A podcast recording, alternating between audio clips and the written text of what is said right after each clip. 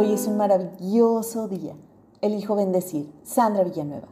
Hablar sobre emociones tóxicas quiere decir que se está describiendo que no son cualidades de las emociones, sino el resultado de la represión de algunas de ellas o bien la expresión de manera descontrolada de alguna de ellas.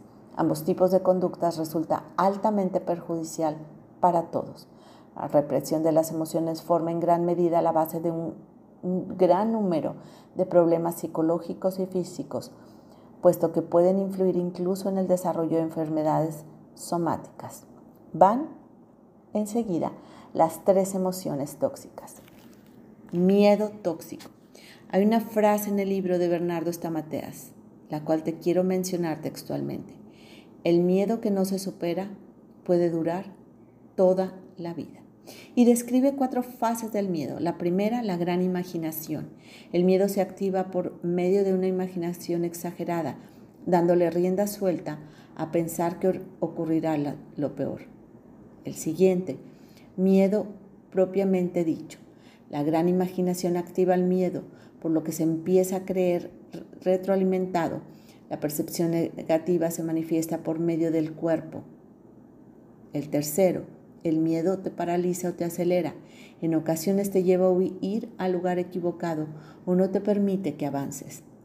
Y el último de, estos, de estas fases del miedo, mi primer recuerdo. Si hubo una mala experiencia al revivir otra similar o parecida, se activa el primer recuerdo, el que está relacionado con el miedo original que sentiste. Solo al descubrir el origen de tus miedos serás capaz de enfrentarte a ellos y superarlos. ¿Cómo poder superarlos? Esta Mateas propone algunas estrategias, te las comparto. Generar pensamientos de acción. Otra, confiar en sí mismo. Una más, aprender a ver el miedo a los ojos. Y la última que te comparto, reconocer que se tiene miedo y entonces dejarle de tener miedo al miedo. Siguiente emoción tóxica, la vergüenza. Es una emoción tóxica común entre las personas. Es la obsesión por temer a ser el ridículo. El miedo al ridículo se centra por creer ser abandonado por los demás. De ahí que la vergüenza tóxica paraliza e impide cumplir metas y sueños. La persona que te avergüenza lo hace por inseguridad, porque te ve como una amenaza. Un aspecto importante para tener en cuenta y poder superar la vergüenza tóxica es entender que las personas que quieren avergonzar es porque se sienten amenazados, es decir, te ven como un competidor. ¿Cómo superar la vergüenza tóxica?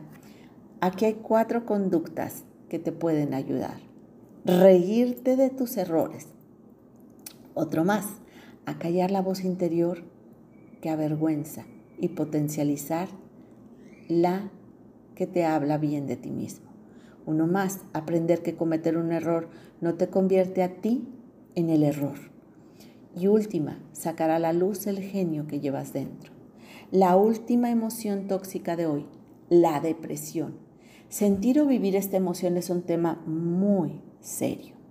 Es una emoción tóxica, peligrosa, por la que puedes pasar porque produce un intenso dolor la depresión tóxica es una alteración del estado anímico y afecta todas las áreas de la vida.